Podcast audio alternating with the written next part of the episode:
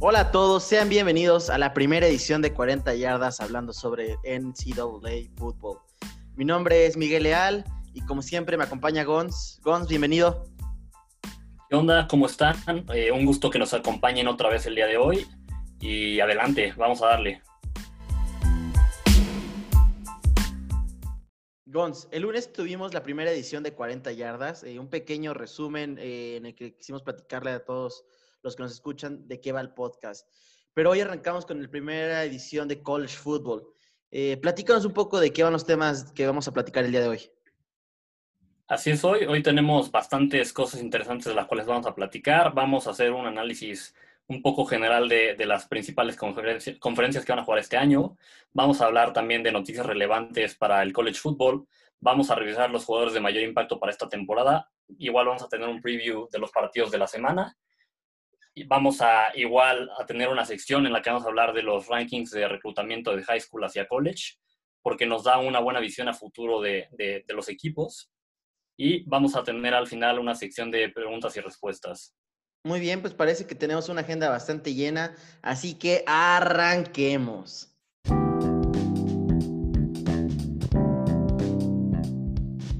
Bueno, pues arrancamos primero con esta sección de análisis de, de las conferencias, eh, en particular eh, de las cinco conferencias que le llaman Power Five, de las cinco conferencias importantes, como mencionamos en el podcast, en el primer podcast, van a jugar solo tres, que son el Big 12, el SEC y el ACC.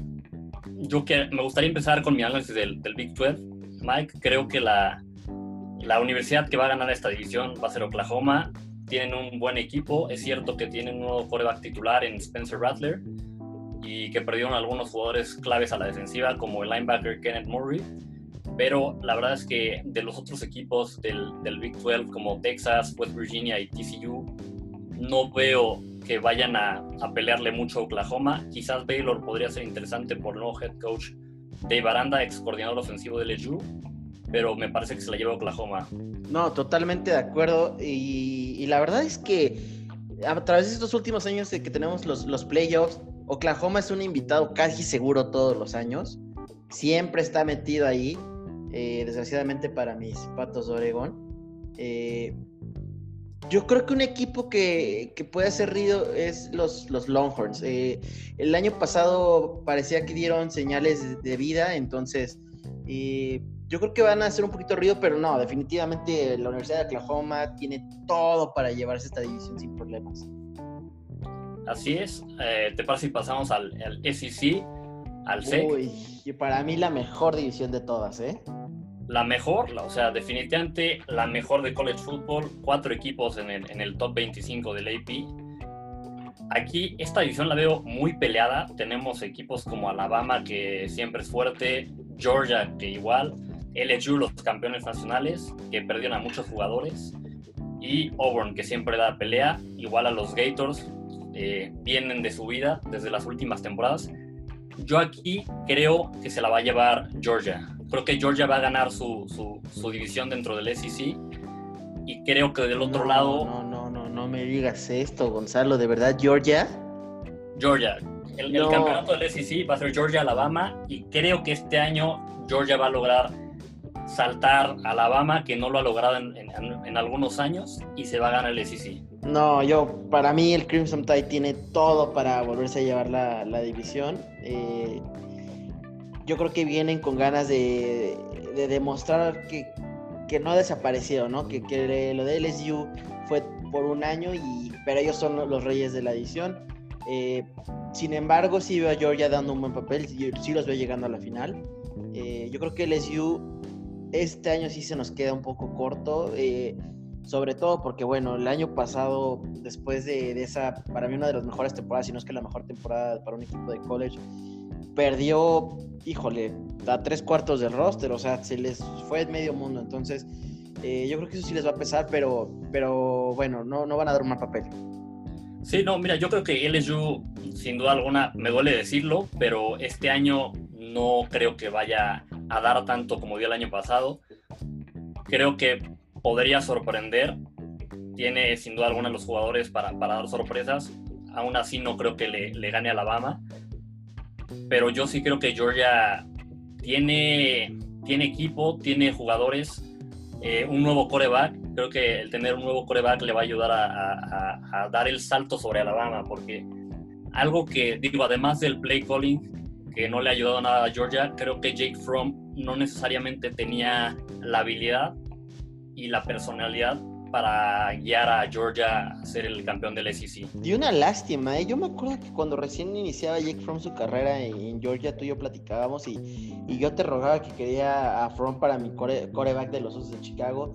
Eh, la última temporada dije, ya no lo quiero, muchas gracias. Este, ¿En qué equipo está ahorita? En los Bills, ¿verdad? Eh, me parece que sí, quedó en los Bills. Bueno, pues, pues yo creo que sí, ese cuate tenía mucho potencial y y sus, últimos años no fueron nada buenos. Eh, híjole, yo creo que sí fue el gran culpable de que Georgia no diera el gran paso. Claro, pero igual algo que, que digo, tiene que cambiar para que Georgia pueda dar este salto y a ver si esta temporada lo logran, es el play calling, ¿no? Algo que veo con, con Georgia es que es un equipo muy a la antigua, corre muchísimo el balón, muchas jugadas de poder.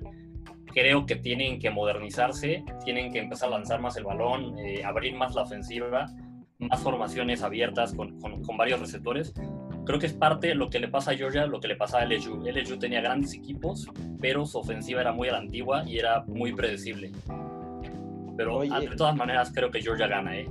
Oye, y la siguiente, la siguiente conferencia sería la, la ACC, que para mí esta conferencia es ya nada más Clemson y los demás. Eh, la verdad es que es tristísimo ya básicamente le estamos regalando el boleto a los playoffs años tras año a Clemson. Sí, de acuerdo, aquí sí creo que esta de las cinco conferencias importantes, el ACC es la más débil. Está Clemson muy por, Clemson muy por encima de los demás. La verdad es que no veo a nadie que le compita. El año pasado se le complicó el partido contra North Carolina, me parece, me parece que el coreback de North Carolina ha venido, haciendo bien las cosas. ¿eh? Creo que, si no mal recuerdo, lo he estado viendo en los últimos rankings como top 5, top eh, sí, creo que top 5 de los corebacks del siguiente año. ¿eh? Es bueno, es bueno, sin embargo, no creo que este año le vayan a dar tanta pelea a Clemson como el año pasado. Creo que el único obstáculo para que Clemson llegue a playoffs son ellos mismos. Y eso no los veo quitando el pie del acelerador, ¿eh? No, yo tampoco. En otros años han dejado que se les compliquen algunos partidos, pero este año los veo más fuertes. Y sobre todo porque ha sido un equipo que ha estado en las finales, eh, que llevan tres finales consecutivas. Y, de la final del año pasado a esta no perdieron eh, muchos jugadores. La verdad es que básicamente la base la, la tienen intacta. Sí, no, no perdieron muchos jugadores y además creo que el haber perdido contra LSU, sobre todo de la manera en la que perdieron, en la que al principio el partido estuvo cerrado, pero al final pues, sí los dominó completamente LSU en la segunda mitad, creo que eso les va a picar el orgullo y va a ayudar a que esta temporada vengan con todo. Oye, y, ni hablemos de Louisville, que no es, no es relevante desde que Lamar Jackson se fue. De por sí, Lamar Jackson no fue el gran coreback, pero bueno, hacía ruido. Y Florida State desde los tiempos de James Winston que no, no hace nada. Sí, justo te iba a decir, si quieres hablar de desgracias, hablemos en esta conferencia de Florida State. Desde que se fue James Winston, nada, no, no han pintado. Eh, Miki, ¿te parece, digo, después de este análisis de, de, estas conferencias que al final son las más importantes, si cada quien da su, su predicción para los playoffs, si, si, te, si no te molesta, empiezo yo y yo creo que va a ir así. Número uno va a pasar Clemson.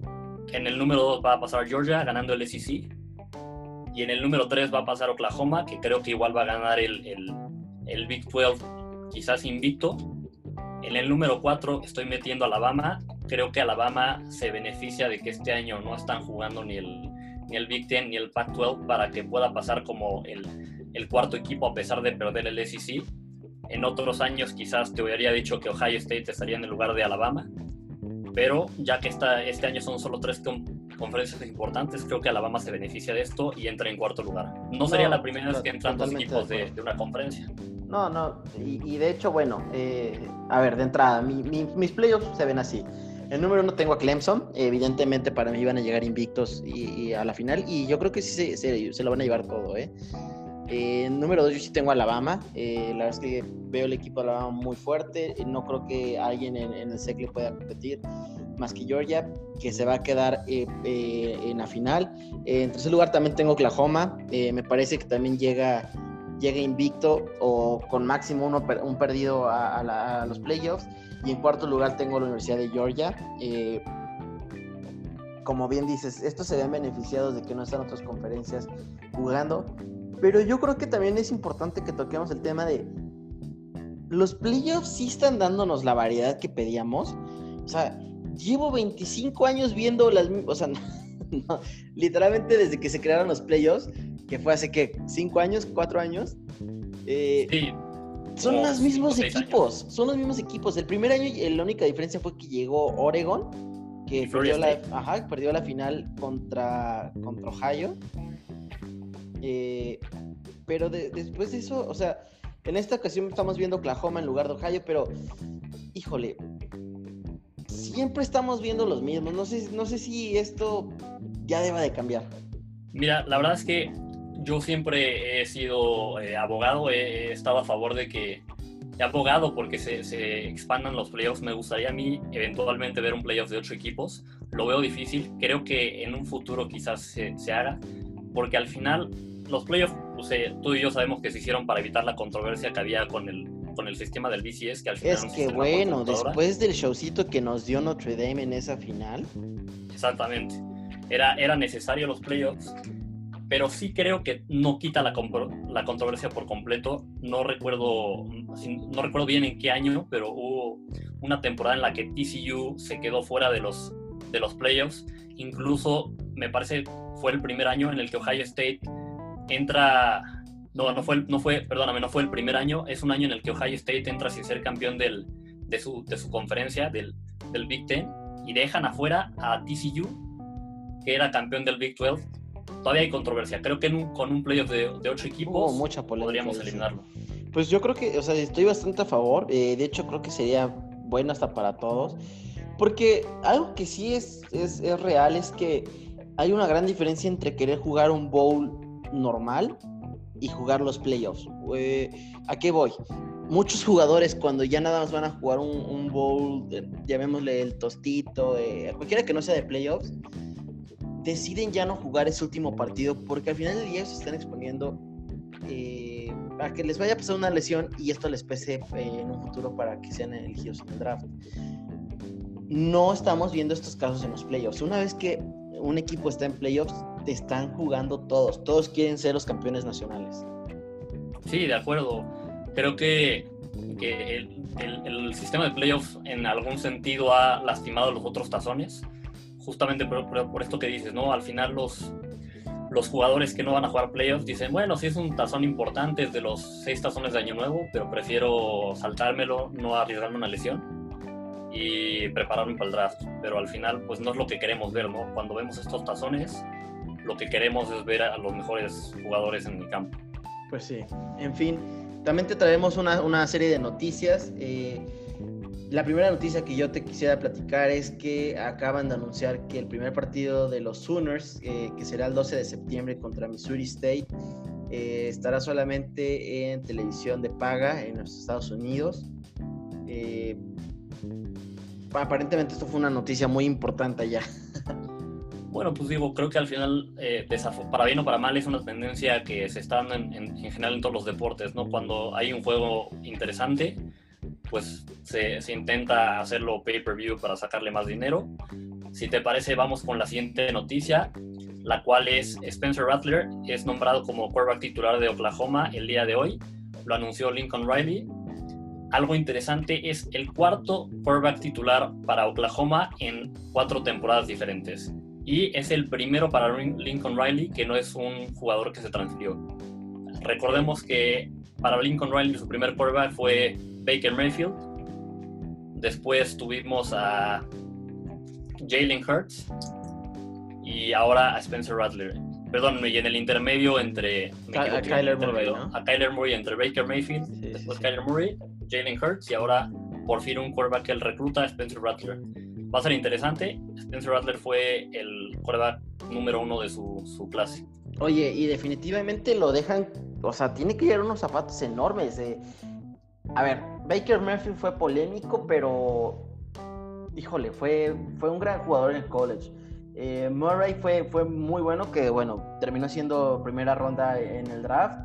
Y, y Jalen Hurts, que eh, tuvo una gran carrera en Alabama, eh, cuando se transfiere a Oklahoma, no hace las cosas nada mal y los dejó a un pasito de entrar a los playoffs, ¿eh? No, lo hace, lo hace muy bien. Sí, como dices, son zapatos muy grandes los que tiene que llenar. Y además, digo, eh, Baker Mayfield. Recuérdame, Gonz, ¿Oklahoma entró a los playoffs el año pasado o fue Ohio? Entró el año pasado a los playoffs y los destruyó mis Tigers de LSU. ok. Pero algo, algo interesante, además, Baker Mayfield y Kyler Murray, eh, ganadores del Heisman, Jalen Hurts, Jalen Hurts igual candidato final a ganarlo. No, bueno, entonces Spencer tiene, tiene, se va a tener que poner las pilas, definitivamente. No tiene una tarea nada fácil. Y, yo tengo un amigo por ahí de, Oklahoma State eh, que me dijo que no, él no cree que, este coreback traiga nada, que, que, Oklahoma State este año por fin le va a ganar a Oklahoma. Yo no lo veo posible. yo creo que... estaría padre porque hubiera variedad, pero tampoco lo veo posible. Diego Rattler por algo fue el, el quarterback número uno de, su clase, ¿no? Al final no, no le dan gratis esos rankings a los jugadores. No, definitivamente. Oye, y la siguiente noticia que te tengo que platicar, y esto te va a doler, es que Jamar Chase, el receptor estrella de, LSU, decidió saltarse esta temporada. Eh, muchos de los jugadores que están en su último año y que están un pasito del NFL eh, están tomando esta decisión de no jugar esta temporada con el pretexto del coronavirus. Eh, ¿Por qué hacen esto? Porque evidentemente lo único que están haciendo es poner en riesgo su, futuro, ¿no? Jamar Chase eh, ganó el año pasado, si no mal recuerdo, el trofeo al mejor receptor de, la liga. Eh, corrígeme si estoy mal. Correcto, ganó el, el, el Award. Y, la verdad es que ah, está proyectado en ser el, receptor número uno o el número dos máximo que lo tomen en el draft. Al jugar esta temporada se expone a no tener una buena temporada, a una lesión, a que pasen N cantidad de factores que lo dejen fuera tal vez de la primera ronda y de muchos millones. Eh, este, esta, esta noticia eh, la compartió el coach de Oregon y también dijo que hay varios jugadores de LSU más que están considerando, que están considerando eh, saltarse esta temporada. Y, bueno, hasta el momento los Tigers únicamente tienen de regreso a 5 de sus 22 titulares de la temporada pasada. Sí, no, es, es una, una desgracia. La verdad es que para mí me dolió ver que Jamar Chase se saltara la temporada. Puedo entender por qué lo está haciendo. Por supuesto que, que, me duele. Creo que sobre todo el timing en el que anunció que se iba a saltar la temporada fue muy malo. Eso sí, es algo que no me parece. Eh, al final, como jugador, tienes ¿Ya le escribiste por Instagram? Ya, ya lo escribí. Ya le dije, oye, ¿qué está pasando? O sea, necesito que regreses de inmediato. Pero no, mira, lo que me molesta de que se salte la temporada no es tanto eh, que, el, hecho de que se la salte, ¿no? Es más bien el timing con el que lo anuncia. Al final faltan dos semanas para, dos, tres semanas, creo que tres semanas, si no me equivoco, para el primer partido de temporada de LSU. Y al final, pues no, cuando eres jugador en un deporte de equipo, eh, tienes responsabilidad no solo contigo, sino con, con, todos tus compañeros, con los coaches. Es un compromiso que haces con, con todo el equipo. Tú y yo lo sabemos y creo que el anunciarlo con tan poco tiempo le da menos chance al equipo de manejar la noticia, de, ver quién va a ser el suplente, de ver si vas a cambiar el play calling, o sea, las jugadas que mandas. Eso es lo que me molesta, ¿no? Digo, al final entiendo por qué lo hace, pero sin duda alguna me molesta, me molesta esto y por favor que ya no se vayan más, ya de verdad ya sería el colmo, ya mejor que se salte todo el equipo de LSU la temporada este paso. de pasar de la mejor temporada en historia a ver si no tienen la peor. No, esperemos que no. Oye, mira, si te parece, traigo una noticia eh, jugosa. Bueno, más que noticias, son, son rumores, pero al final eh, de algunas fuentes, pues ahora sí que son insiders que luego no necesariamente están, más bien están correctos muchas veces. Eh, hasta ahorita, pues digo, son, son rumores, todavía no se confirma pero de fuentes confiables al final. Y esta noticia es que varios equipos de la NFL están eh, pretendiendo contratar a Davos Winnie, el head coach de Clemson.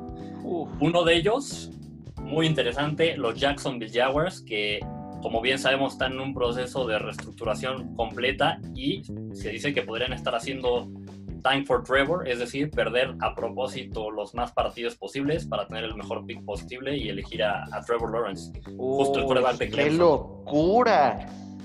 No, esto es, hijo, la verdad es que, mira, no lo veo, no lo veo imposible. Eh, creo que ya se, merece otra vez un, lugar en, el NFL. Eh, en Clemson ha hecho las cosas bastante bien. Eh, como lo hemos platicado, es un equipo que está año tras año en los playoffs.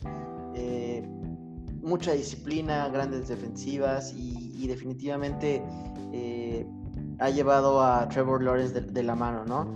Eh, los Jaguars, como bien lo mencionas, están en, reestructuración, así que, mira, si lo hacen, espero que les vaya bastante bien. La verdad es que son de esas franquicias que les va tan, pero tan mal, que lo único que les deseo, la verdad es que tengan unos buenos años para que sus aficionados se, alegren un poco, ¿no?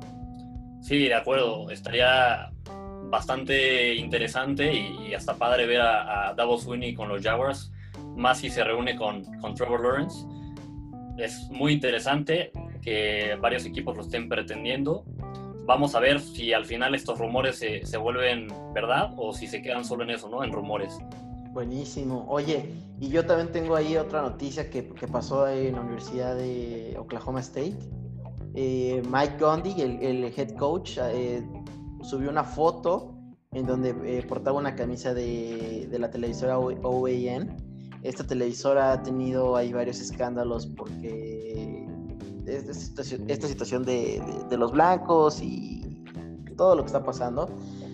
Y, su corredor no lo tomó nada bien. Chuba Hubbard, eh, Chuba Hubbard, nomás como referencia, es tal vez de los mejores corredores que hay, que hay ahorita en el college football. probablemente lo veamos en, los rankings de, de Heisman este año y, subió un tweet y dijo, eh, yo no voy a soportar esto, esto está totalmente, o sea, inaceptable y yo estoy fuera.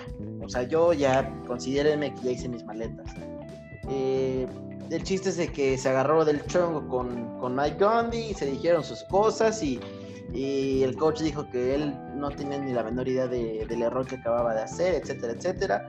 Aparentemente ya está, está todo bien. Eh, se queda el corredor eh, en Oklahoma State.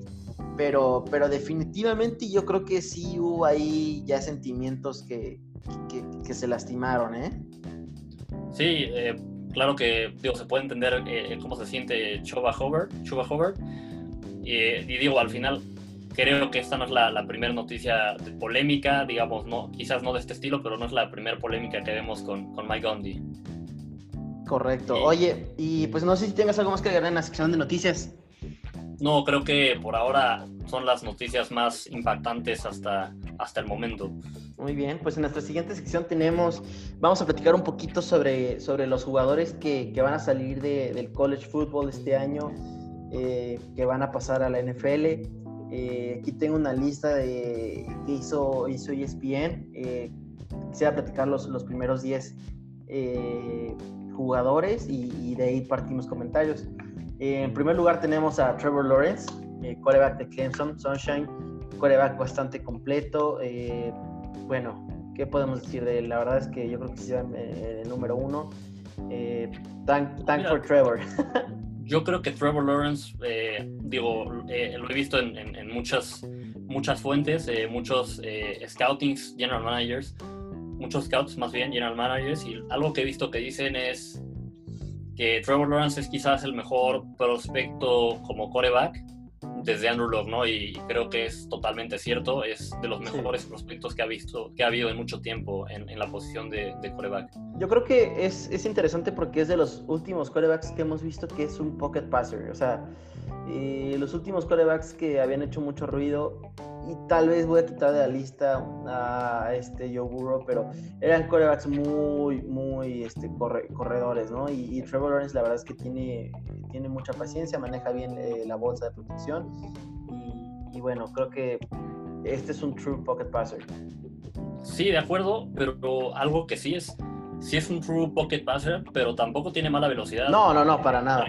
recordemos ese touchdown que le mete a Ohio State en, en los playoffs del año pasado corriendo. O sea, nadie, nadie de nosotros esperaba una carrera así de Trevor Lawrence y al, final demuestra no solo velocidad, sino también un poco de, elusividad, ¿no? En, quitarse algunas tacleadas. Oye, y en número dos tenemos a, Derek Stingley. tú lo ubicas bastante bien, cornerback de LSU. ¿Qué nos puedes decir de él?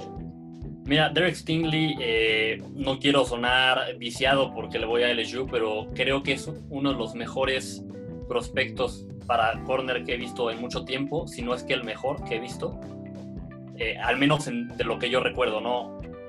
Es, es un gran corner, eh, como es, bueno, entre los All Americans de la pretemporada estaba, estaba nombrado, y al final es, es, un jugador impresionante, tiene tamaño prototípico como corner, puede jugar eh, cobertura de zona, puede jugar cobertura hombre a hombre. LSU casi siempre lo ponía con el mejor receptor del, del, otro equipo. Al final es un corner que puede viajar con, con los mejores receptores y eso es algo que se necesita muchísimo. Es lo que le dicen un shutdown corner y es uno de los pocos jugadores que en college football se, se volvió una estrella siendo true freshman, es decir, en su primer año. Muy bien. Oye, y el siguiente jugador que tengo es de, de la mejor universidad eh, en la liga, en la Universidad de Oregon, eh, un left tackle, Penny Sewell. La verdad es que, híjole, ¿qué te puedo decir de él? Es un, es un todoterreno. Eh, ha sido, yo creo que el alma de, de, la línea ofensiva de los Patos de Oregon. definitivamente el equipo que se lo lleve, si se lleva a, un gran jugador, a un jugador que va a empezar desde el día uno, que va a no sé si puede llegar a tener el impacto que tuvo Quentin Nelson, pero definitivamente algo parecido, ¿eh? No, es, un, fenómeno, lo, que lo he visto jugar es verdaderamente impresionante. Da muy pocos sacks, la verdad es que es, una barrera, y de acuerdo contigo, excepto en la parte de, la mejor universidad, ¿no? Eso creo que la mejor es LSU, es más, no diría ni siquiera que Oregon es la mejor en, en el pack en el Pac-12 creo que USC es mejor, más tradición, más historia, pero bueno, cada quien tiene sus wow, wow, wow, No voy a entrar en discusiones. Wow. Pues muchas gracias por hacer el podcast más corto en la historia. Este, hasta luego. digo. La verdad duele, la verdad duele. Oye, y el siguiente que tenemos a Justin Fields, coreback de Ohio State, un, un coreback, pues corredor.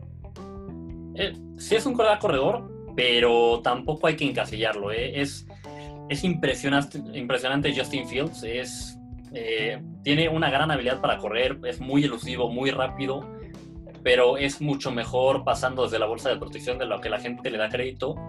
Tiene muy buena precisión. La temporada pasada yo creo que habría, habría sido ganador del trofeo Heisman si no hubiera sido porque estuvo Joe Burrow. Tuvo, si no me equivoco, arriba de 40 touchdowns lanzando, o sea, lo cual te habla de que no solo corre bien, sino lanza muy bien es simplemente impresionante. De hecho, recordemos que, algunos servicios de, de, reclutamiento lo ponían por encima de Trevor Lawrence en, esa clase, ¿no? Yo encuentro eso como una locura. ¿eh? La verdad es que yo no creo que Justin Fields esté tan cerca del nivel de, Trevor Lawrence. Es que mira, la, cosa es qué es lo que quieres, ¿no? Si quieres un, un, quarterback, un quarterback que sea prototípico, uno que sea ahora sí que lo que vemos en los libros de texto de lo que quieres en la posición, te das por Trevor Lawrence. Pero Justin Fields es de estos quarterbacks de, de, nueva generación que, que, no solo lanzan bien, sino corren bien y abren por completo lo que puede ser la ofensiva. Es un poco como lo que sucedió con las Panteras con Cam Newton, lo que ha sucedido con los Ravens con, con Lamar Jackson y en Arizona con Kyler Murray. También un poco con, con Seahawks, con Russell Wilson, ¿no? Al final te da más posibilidades. No sé si sea mejor que, Trevor Lawrence, pero sin duda alguna tampoco está tan abajo. Muy bien, oye, pues en quinto lugar tenemos a llamar Chase, el receptor de LSU, y como platicamos, este receptor decidió ya saltarse esta, temporada, eh, pero, pero bueno, es definitivamente un fuera de serie. Sí, no, impresionante. Es sin duda alguna el mejor receptor del próximo draft no creo que vaya a bajar en, las, en, el ranking de su posición para el draft por no jugar esta temporada. Muy bien, oye, pues te platico rápido lo del 6 al 10. Tenemos en el sexto lugar a Kevon Thibodeau, eh, defensive end de Oregon. En el séptimo tenemos a Travis Etienne, corredor de Clemson. En el octavo tenemos a Marvin Wilson, defensive tackle de Florida State. En el noveno tenemos al corazón de la defensiva de Penn State, Micah Parsons, linebacker. Y en el décimo lugar tenemos a un corner de Alabama, Patrick Surtain. Eh, sí, grandes jugadores. sí, la verdad es que todos muy grandes jugadores. Cabe mencionar que bastantes de estos jugadores no van a jugar esta temporada. Así es, no va a jugar Michael Parsons, no va a jugar tampoco Kayvon Thibodeau, no va a jugar tampoco Penny Justin Fields. Jammer Chase. O sea... Y, algo interesante. Sí, sí. Su papá en la NFL y fue Pro Bowler. Ok, ese es muy buen dato. Si me lo permites, digo, estos sin duda alguna son los 10 mejores jugadores que pone ESPN de college football.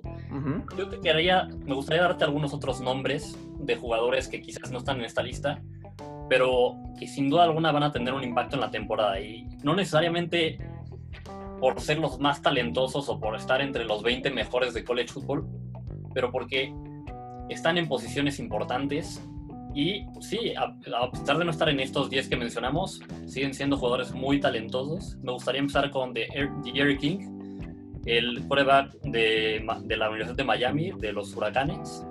Okay. se transfirió de, de, la Universidad de Houston. Y la verdad es que en Houston hizo cosas muy interesantes. Llevó a Houston a tener un, un récord muy bueno. Eh, es un quarterback que sí, primero corre y después lanza, pero es un atleta dinámico y muy entretenido verlo jugar. Muy bien. Igual, eh, Sam Ellinger, el coreback de los Longhorns. Eh, al Qué ser, pues, temporadón, ¿eh? Qué temporadón la EPSA. Gran temporada. Eh, me, me, gusta mucho verlo jugar. Quizás no sea el mejor lanzando el balón, pero es, es de estos corebacks que tiene mucho carácter, mucha personalidad, que puedes ver que le den un gran golpe y aún así se levanta, hace como si nada pasara, vuelve a la jugada cuando corre, corre sin miedo, se deja ir, muchas veces intenta tumbar a los defensivos. Es muy, muy entretenido verlo jugar, tiene mucha personalidad y creo que va a tener un impacto. Igual Mac Jones, el heredero de Tua Tagovailoa. No, ¿de verdad vas a poner a Mac Jones en la lista? Mira, te digo, no, no sé si sea el mejor coreback. La temporada pasada no lo hizo mal cuando fue titular en vez de Tua cuando se lesionó y creo que por el simple hecho de ser el nuevo coreback de Alabama, va a jugar un papel importante en la temporada, para bien o para mal. Creo que lo va a hacer mejor de lo que pensamos. Y va a ser muy interesante verlo, ¿no? Te digo, no lo hizo mal los, los partidos que fue titular el año pasado. Yo la verdad de Mac Jones eh, me recuerdo un poco del caso de AJ McCarron. O sea, un coreback simplemente está facilitando un poquito el juego para que toda la Universidad de Alabama eh, esté ganando, pero no, no lo veo como un gran coreback. Sí, quizás no sea grandioso, pero al final cumple la chamba y creo que la cumple mejor de lo que le damos crédito. Eso sí. Oye, ¿y qué me puedes decir del heredero de Joe Burrow? Mira, este, este es otro que, que, tenía en mente, Miles Brennan. La verdad es que es un buen coreback eh, tuvo la oportunidad de ser titular algunos partidos antes de que Joe Burrow se transfiriera a LSU. Debo decir que esos primeros partidos que fue titular me decepcionó un poco. Eh, quizás no estaba a la, altura de mis expectativas. Pero sin duda alguna, el, haberse sentado atrás de Joe Burrow estos dos años, el, el tener trato con Joe Brady la temporada pasada, creo que le va a dar bastante más experiencia, va a ayudar a que suba mucho su nivel para esta temporada y por lo que he visto en los videos de las prácticas se ve que lo está haciendo bastante bien, lo veo con, con, mucha calma, con más personalidad, más liderazgo y algo que sí creo que tiene mejor que Joe Burrow es al menos la potencia de su brazo. No sé si sea más, no es más preciso, pero tiene mejor brazo que, que Joe Burrow. Oye, ¿y estás, estás considerando que él en un futuro va a poder llegar a la NFL? No estoy tan seguro, Vamos, va a depender mucho de lo que haga esta temporada. La verdad es que creo que puede tener las herramientas para lograrlo, pero me parece un caso muy similar al de Joe Burrow. Joe Burrow, si nos acordamos de la primera temporada que tuvo en LSU, en ese momento no lo consideramos como, como el mejor quarterback para, para el draft. Yo creo que en ese momento quizás hubiera sido seleccionado en, en alguna de las rondas tardías o incluso como agente libre, no, no hubiera sido drafteado. Miles Brennan creo que con una buena temporada puede conseguir un lugar en el draft. No te diría que en las primeras rondas, pero sí creo que podría llegar a, si hace un buen papel, a, las rondas de, del medio, ¿no? Quizás tercera, cuarta, quinta ronda, yo creo que más realísticamente estaría entre la cuarta y la quinta con una buena temporada. O si eres los Osos de Chicago en el segundo pick, ¿verdad, Michel Trubisky? Te odio, Trubisky. en fin, eh, no sé si tengas algo más de que eh, añadir a otro jugador. No, creo que estos son los jugadores que por ahora, por ahora me parecen interesantes. Sin duda alguna, cada semana igual y les vamos a ir contando de, algunos jugadores que, están haciendo un buen papel en la temporada. Definitivamente. Cabe mencionar, yo quisiera platicarles a todos el, caso del año pasado. Eh, iniciando la temporada nadie daba ni dos chicles por Joe Burrow. Eh, la verdad es que sabíamos que era un quarterback de LSU que iba mejorando su nivel, pero, pero bueno, jamás pensamos que iba a ser el ganador de, de Heisman y que iba a ser el mejor quarterback eh, que, fuera a salir, ¿no? Entonces, definitivamente les recomendaría que estuvieran muy atentos a esto porque esto puede cambiar este, semana tras semana. Claro, y, creo que eso es algo que me gustaría transmitirle a, las personas que nos escuchen. Esto es algo que suele pasar mucho en college football, ¿no? Siempre están estas, estas historias inesperadas de jugadores que quizás parece que salen de la nada y, dan grandes papeles y se meten en, las primeras rondas del draft o, o al menos se meten en, en el draft y es algo que tiene college football muy particular, ¿no? Esta, esta como esta pasión que le meten los jugadores, estas historias inesperadas. Creo que si, si las personas no, no ven mucho college football, los invito a que lo vean justamente por, por este tipo de situaciones. Correcto. Sí, y ahora si, si no te molesta, si te parece, Miki, vamos a pasar ahora sí con los juegos de la semana. Vamos a, a comentar cuáles son los juegos que hay esta semana. Ok. Creo que esta semana la verdad es que si somos muy honestos, la verdad es que no son muy buenos juegos. Eh, los equipos que empiezan esta semana, pues son de los peorcitos de, de colleges, por la, a excepción de algunos que están por ahí que, pueden tener cosas interesantes. Pero bueno, eh, al final lo que importa es que ya es college football de división 1 y pues mira. mira, Gonzalo, entre que vea las Chivas y la América a que vea esto, o sea, dame División 3 si quieres. El college football es un poco como, como la pizza, ¿no? O sea, la pizza te la comes hasta cuando está fría. El college football, hasta cuando está malo el partido, hasta cuando son malos equipos, puede ser interesante. Entonces, pues si te parece, vamos a empezar a mencionar los partidos. Muy bien. Eh, el 3 de septiembre, el, el, jueves 3 de septiembre, ya pasado mañana, bueno, perdón, el mañana, eh, viene, el primer partido es Central Arkansas contra UAB. Central Arkansas ya jugó su primer partido, pero porque es del FCS, no del LPA, que sería como la segunda división. UAB sí es de la primera división. Digo, de aquí, la verdad, no, no, no, no veo mucho más que adentrarnos en el partido. Realmente. Después tenemos a South Alabama contra Southern Mississippi. Después tenemos ya, estos serían los únicos dos partidos del, del jueves. Al final los otros partidos que están programados para este jueves se, se cancelaron por, por, toda esta situación que tenemos del, del COVID. Tenemos eh, el sábado 5 de septiembre, que tradicionalmente el sábado, para aquellos que no, no, conozcan mucho, el sábado es el día que se juega college football normalmente. Esta al ser la primera semana en la que todavía no hay NFL, se distribuyen los juegos en jueves, sábado y lunes. Pero bueno, vamos a hablar ya de los juegos de, del, sábado. El primero que tenemos es el Marshall Thundering Herd, si recuerdan bien de, la película de Somos Marshall, contra Eastern Kentucky. Después tenemos a Middle Tennessee contra Army. Oye, que yo quisiera añadir ahí, eh, yo sé que no es un partido muy interesante, pero, pero el Army el año pasado eh, tuvo sus momentos interesantes llegó a estar rankeado dentro de los primeros 25, me parece que llegó hasta estar rankeado en el lugar 19, o sea, no es, no es un equipo muy chafa. No, no, sin duda alguna es un equipo que de repente da cosas interesantes. Eh, si no me equivoco, también el año pasado creo que le ganó, bueno, no, le ganó a Michigan o estuvo a punto de ganarle a Michigan, o sea, pero fue un partido mucho más cerrado de lo que se esperaba. Muy bien.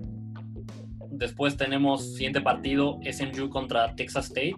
Oh, SMU, igual que, que, que, Arby, ¿no? El año pasado eh, regresaron a estar rankeados después de muchos años mediocres por ser muy buena onda con ellos. Estuvieron en el lugar 15 Eh, tú y yo tenemos un muy buen amigo de, que estudia en SMU y, y bueno, no, no nos platica, él, no tiene ni la menor idea de qué es un first down.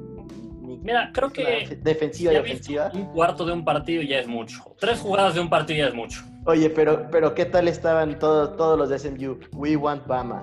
Ah, sí, subidos, subidos al tren. Eh, al menos el tiempo que estuvieron invictos, que fue, fue un buen rato, están con que quería la Bama, pero digo, fue una sorpresa, ¿eh? no, hizo, no hizo mala temporada ese el año pasado. Correcto. Este año no están rankeados eh, o no arrancan la temporada rankeados, ¿verdad? No, me parece que este año no inician la temporada rankeados. Muy bien. Pero vamos a ver cómo se desarrolla, a ver si dan la sorpresa. Tienen un buen coreback, un coreback que por cierto se transfirió de los Longhorns a SMU. Muy bien. Así que vamos a ver qué papel hacen. Si te parece, seguimos con los siguientes partidos. Tenemos Houston Baptist contra North Texas. Después tenemos Arkansas State contra Memphis, los Tigres de Memphis, de donde salió Paxton Lynch. Ese coreback que drafteó Broncos, que al final pues no, no dio nada, pero bueno, al menos fue un prospecto interesante. Después tenemos Stephen Austin contra UTEP. Y esos serían los juegos del sábado el lunes hay un solo juego que para mí sería el juego de la semana, bueno, para nosotros más bien. Sí, sí, la verdad es que, mira, no hay mucho donde elegir. Y, este, créanme que es de lo mejorcito. Sí, así es. Tenemos BYU contra Navy, que, que digo, a pesar de todo, es lo mejorcito que hay dentro de una semana en la que los juegos están muy flojos. Sí. Pero creo que puede ser interesante, ¿eh? O sea, la verdad es que Mira, a mí no me gusta el estilo de juego de Navy. Eh, ¿Por qué no? Es súper entretenido. Es un estilo de juego de mucho ataque terrestre, prácticamente no lanzan casi nada. Ya lleva un tiempo siendo así. Pues, te acordarás que el año pasado vimos el, juego de, Army contra Navy y nos aburrimos muchísimo. Creo que hubo tres pases completos en todo el partido y el único ni siquiera fue un coreback, fue un receptor el, el, pase completo. Creo que fue más largo el pase cuando te aventé la hamburguesa en la carne asada. Sí, no, o sea, digo, lamentable el ataque aéreo, pero bueno, al final Navy un poco... Oye, eh, quiero, quiero, quería ahí decirte un stat muy interesante del Navy. 95 yardas por juego eh, aéreas. O sea, creo que cuando jugaban en la Bantam teníamos el triple de yardas. Sí, no, o sea, es, es, lamentable su ofensiva aérea. O sea, si a usted lo que les gusta es un juego muy explosivo, rápido, no vean el partido, al menos no vean las ofensivas de Navy, cámbienle de canal y cuando esté BYU ya pueden regresar. Porque sí, 95 yardas por juego y vamos a, decir algo todavía más triste.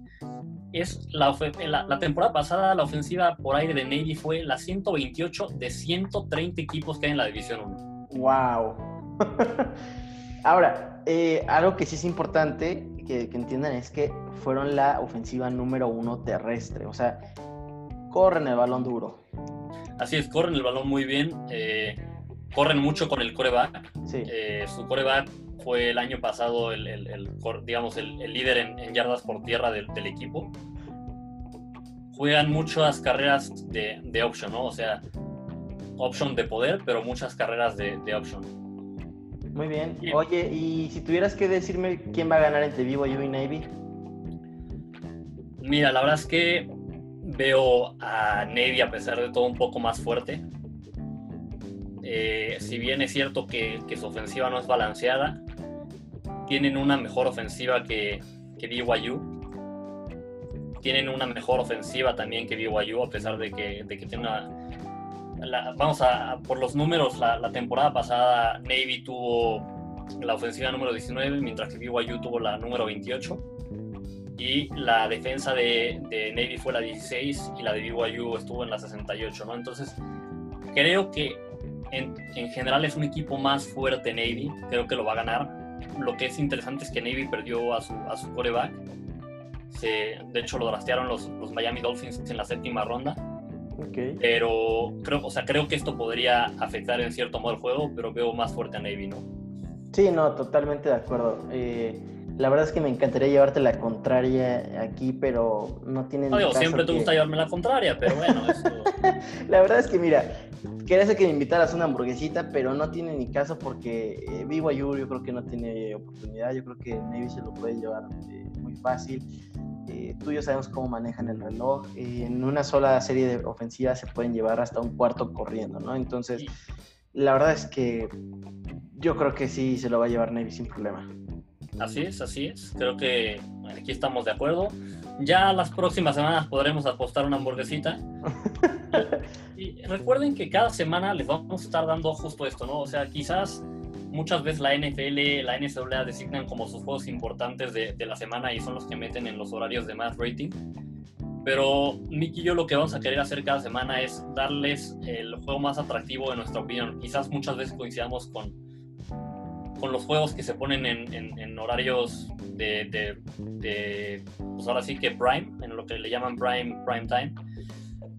Pero aún así, nosotros les vamos a dar cada semana este partido que nosotros consideramos el más atractivo y obviamente vamos a dar un análisis más a fondo de, este partido que de los, los demás, ¿no? Y es más, eh, si no, la audiencia nos lo pide, ¿cómo ves si empezamos a, a, a, regalarles ahí unos picks para los que les gusta eso de las apuestas?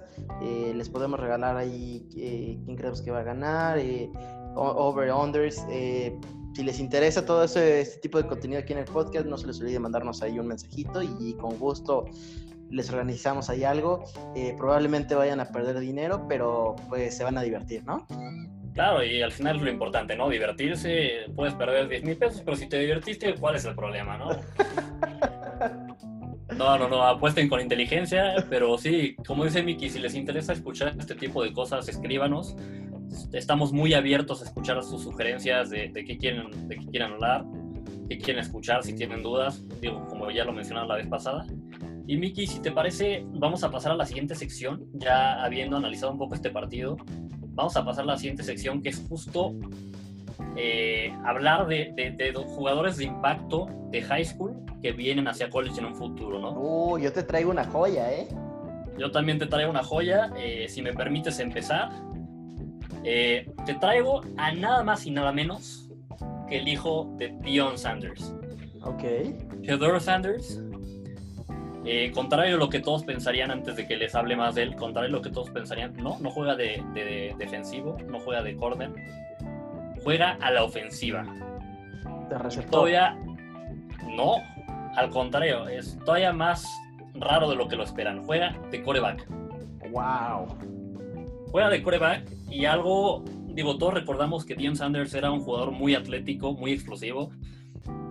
Era muy bueno regresando patadas, muy bueno regresando patadas, muy elusivo. Y contrario a lo que pensarían, a pesar de que es coreback, no es uno de estos corebacks que se consideran como dual threat, ¿no? Que, significa que corren y lanzan. Más bien es, es un coreback eh, de los que consideran como pro. Le dicen así a los corebacks que son mayormente eh, pocket passer que lanzan desde la bolsa de protección. Así que muy interesante. Eh, les voy a hablar un poquito más. Shedor Sanders eh, está en el ranking número 216 nacional de, del ranking de 247. Es una página que al final hace, se dedica a hacer, eh, bueno, calificaciones de reclutamiento, muy, muy buenas, por cierto. En su posición está en el número 14 dentro de los quarterbacks que son pocket passers. Es un recluta de cuatro estrellas. Y algo que de lo que los quiero hablar es está sorpresivamente, a pesar de ser un buen recluta, se comprometió a irse a la Universidad de Florida Atlantic, a pesar de que tenía ofertas de Alabama, de Baylor, de Florida, de Georgia, de Florida State, donde jugó su papá, pero él decidió irse a Florida Atlantic.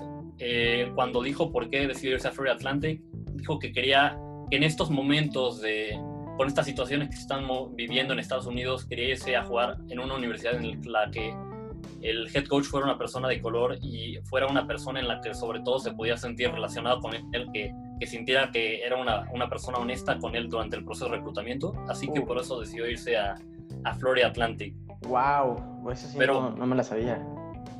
Hay que estar muy al pendiente de él. La verdad es que es un gran coreback. Eh, el año pasado en high school tuvo un 73.5% de pases, completos lo cual es un, un porcentaje muy alto. Normalmente los corebacks con buenos porcentajes desde high school hasta la NFL están en los 65, quizás un poco arriba, y eso se puede considerar un, porcentaje aceptable. Y además tuvo 47 pases de touchdowns y solo 4 intercepciones. ¡Wow! Oye, pues mira, yo, yo quisiera añadir tal vez de que se, se vio beneficiado que su papá fue uno de los mejores eh, corners en la historia de la NFL y, definitivamente le, enseñó ahí dos, tres trucos de mañas de, de, la defensiva, ¿no? Eh, me, me, gusta, me gusta que, que, haya buscado algo, algo diferente y no se ha ido con el clásico de mi papá fue corner, yo voy a ser corner.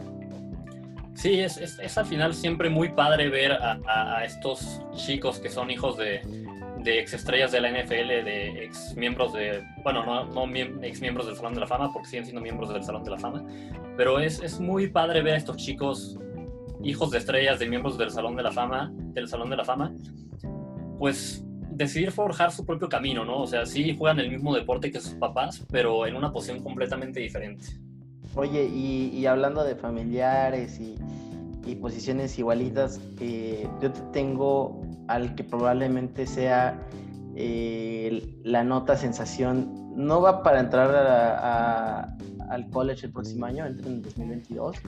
Eh, hablo de Archie Manning. Él es... ya cuando escuché el apellido, ya estoy, ya, ya, lo compro ya. Con escuchar el apellido, si yo fuera head coach de una universidad, lo busco reclutar. No necesitas decirme nada más. Con escuchar el apellido, sé que va a tener calidad. Pues por favor, dime más. efectivamente, eh, él viene de, la familia de los Manning. Eh, su abuelo eh, fue coreback para los, para los Saints, Hall of Famer. tiene ahí por ahí un par de tíos que, que supuestamente medio jugaron. Un tal Peyton Manning. No crean que lo odio el desgraciado, infeliz. Eh, a mí me cae muy bien, pero bueno, continúa. Y, ya un tipazo, Eli Manning, que, que venció al, imperio del mal. Eh, agradecido con Eli Manning. Eh, este, este, este chavo todavía no, no, está comprometido en una universidad, sin embargo...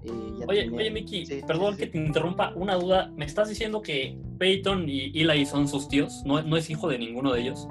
No, no, no, son sus tíos. Ok, ok. Eh, su, su, su, papá es, es, el, es el otro hijo Manning eh, Cooper Manning. Exacto. Que, que, Cooper Manning al final, creo que era receptor. Digo, creo que al final desafortunadamente tuvo un problema de salud y por eso no pudo jugar. Pero, pero dicen que era más atlético que Peyton Eli. No sé pues si mira, su haya heredado eso. Lo único que sé es que ahorita es managing director para una, una firma, me parece que en Chicago, de real estate. Eh, seguramente no le está yendo nada mal, ¿eh? no, no eh, Bueno, pues como te platicaba, eh, Archie Manning tiene diferentes ofertas, universidades de Georgia, Duke, Texas, LSU, Alabama. Ahí, esa es la correcta. Ya, no, no sigas más, que vaya North Carolina y Tennessee. pero déjame decirte algo interesante de LSU. Estaba viendo las notas y el coach eh, Ed Oregon fue, fue, fue, de los pocos que lo, que lo visitó este año, ¿eh? o sea, tuvo ahí una reunión con él. Aunque si me lo preguntas a mí, eh, mira, su abuelo y, Eli Manning fueron quarterbacks de la Universidad de Ole Miss. Me parece que, que va a seguir con la tradición de la familia. ¿eh? Yo, yo sí lo veo yéndose a Ole Miss. Mira, a mí me gustaría, digo, creo que puede irse a Ole Miss como siguiendo la tradición o a Tennessee como se fue Peyton. Correcto. Pero a mí me gustaría, justo hablando de esto de forjar su propio camino, me gustaría que se fuera a, otra universidad, ¿no? Y digo, lejos de que me encantaría que acabara en LSU, pero creo que sería interesante verlo en una universidad que no fuera ni Tennessee ni Ole Miss. Creo que en LSU quedaría muy bien al final con esta nueva ofensiva que tiene. Mira, Gonzalo, sigue diciendo que se vaya a otra universidad y así con nuestra suerte se va a ir a Alabama. No, mira, esperemos que Alabama no. Ahí sí, que se vaya si quiere. No, mejor que se vaya a Ole y a Tennessee y, no acabe en Alabama. Oye, eh, un par de datos de este coreback. Eh, actualmente es el coreback número uno de la nación. Eh, es el jugador número 5 overall. la temporada pasada tuvo un 65% de pases completos. Tuvo, déjame buscarlo, 34 pases de anotación y 6 intercepciones. Y algo importante que, que, justo platicabas fuera del aire es que este, este coreback es de los pocos que desde su primer año eh, en el high school se volvió titular, eh, algo que no es, no es nada común en, en Estados Unidos. Sí, no, eh, sin duda alguna es muy poco común. Normalmente cuando un jugador se vuelve titular en su escuela desde el primer año habla muy bien de él. Casi siempre los, los reclutas, incluso los, los, mejores, empiezan a jugar a partir del segundo y, último y tercer año, ¿no? Entonces, es, es muy interesante. y, mira, pues yo creo que Archie Manning eh, definitivamente tiene futuro eh, para muchos años y, y, seguramente con el apoyo de sus tíos, de, no dudo que lo vayamos a ver en, en la NFL. Esperemos que así sea, la verdad sería siempre es padre tener estas dinastías. Me gustaría verlo en la NFL eventualmente. No sé en qué equipo voy a estar, pero, pero va a ser muy interesante ver otro Manning en la, en la NFL, ¿no? Sería una, una generación nueva de, de, Manning. Totalmente de acuerdo. Oye, y ahora ya que estamos hablando de, de un poco de esto de high school hacia college, ¿te parece si hablamos un poco de, de los rankings de reclutamiento, de cómo están ahorita los, las universidades plantadas en, en, cuanto a los jugadores que han reclutado para, para la próxima temporada de college. Creo que al final siempre es muy interesante ver estos rankings ya que nos dan una visión a futuro de lo que va a ser college football, ¿no? Siempre es, es, me gustaría decir que no siempre un, un, recluta de cinco estrellas va a ser un superestrella en college, pero estos rankings por algo se hacen así y sí tienen razón en la mayoría de los casos, ¿no? Entonces es interesante revisar estos rankings porque nos dan una visión a futuro de lo que es college football. Muy bien. Eh, si no te molesta, yo quisiera empezar con, con el ranking de ESPN. ¿De acuerdo? Eh, en el primer lugar tenemos a la Universidad de Alabama. Qué raro. Malas Qué raro. noticias para todos los que ven college football. Aparentemente Alabama va a seguir dominando de aquí a los próximos 10 años. Eh, no, no, Hasta que se retire Nick sí, Saban. Sí, sí, sí. En segundo lugar tenemos a Ohio State, eh, mismo caso, una universidad que ha estado dominando en los últimos años. Eh, ahora, tercer lugar, y te viene una sorpresa, y ojo que Archie Manning puede estar ahí, Tennessee. La Universidad de Tennessee está en tercer lugar, eh, a mí sorpresivamente, la verdad es que eh, yo no los esperaba ver tan altos en este ranking. ¿eh? Eh, la verdad es que lo están haciendo bien y sí, sí, sí, sí, para mí también es sorprendente verlos tan altos. En cuarto lugar tenemos a la Universidad de Clemson. Eh, pues mismo caso, ¿no? Es una universidad que ha estado haciendo bien las cosas por los últimos años y, y, y aparentemente va a seguir así en la tendencia en el futuro. Y en quinto lugar tenemos, como bien ya lo habéis mencionado en el análisis de las divisiones, a la Universidad de, de Florida, a los Gators. Eh, vaya, es una universidad que... arriba. Sí, sí, sí, la verdad es que esa universidad, ojo, eh, porque en un par de años va a empezar a dar dolores de cabeza otra vez. Claro, ahora digo, para, para no irnos eh, todo el ranking de ESPN, si te parece, para tener igual otra, otra opinión, vamos con el ranking de, pues de, ahora sí que de, de 247. Muy bien. Perdón, de Rivals, de Rivals. Primero vamos con el Rivals. Ok. Me gustaría, digo, vamos a igual ver el, el top 5 y algo que van a notar ustedes es que hay diferencias en los lugares en los que se encuentran rankeados los equipos en, en estos, en estos rankings, ¿no?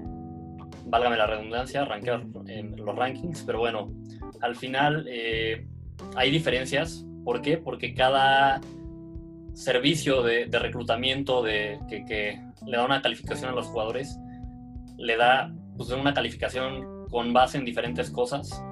Cada eh, servicio le da una calificación diferente. Much, muchas veces son similares, muchas veces un, alguien que es de 5 estrellas para ESPN también es para Rivals y para, y para 247, que son los principales servicios de reclutamiento, pero eh, pues bueno, hay algunas diferencias, ¿no? Muy bien. En el top 5 tenemos el 1 sigue exactamente igual, tenemos Alabama, okay. el 2 es lo mismo, tenemos a Ohio State. Okay. En el 3 tenemos a Florida, esta es la primera diferencia, está más arriba Florida, Muy bien. pasa del 5 al 3. En el 4 tenemos a Oregon, que ha estado reclutando bien. Ay, finalmente, siempre. Mira, Oregon me molesta porque siempre ofrece becas a gente que nadie conoce, esperando que sea en el próximo Mariota. Pero han, han, reclutado bien, ¿eh? la verdad es que algo que han hecho muy bien es reclutar bien en, en, en, el estado de California, que es un estado con mucho talento. Muy bien. Entonces viene la alza. Y bueno, en el número 5 vemos a Tennessee, está un poco más abajo que en ESPN, pero sigue estando arriba, lo cual nos quiere decir que están haciendo bien las cosas Tennessee. Pues ojo, eh, que Archie Manning ahí podría ser ojitos. LSU, ¿no? Por favor, se va LSU, pero bueno. Y me parece que el siguiente es 247. Eh, Así es. En el primer lugar tenemos Ohio State. Segundo lugar Alabama. Eh, básicamente estas dos universidades están jugando el 1 y 2. Sorpresivamente tenemos eh, a la Universidad de LSU en el lugar número 3. Ojo. Aún así está top 10 en los otros, ¿eh? Sí, sí, sí, pero ojo con, o sea, puede ser un poco confuso porque LSU no tiene ningún talento de 5 estrellas, pero tiene 14 talentos de 4 estrellas, ¿no? Entonces, eh, eso lo hace que los haya rankeado tan arriba.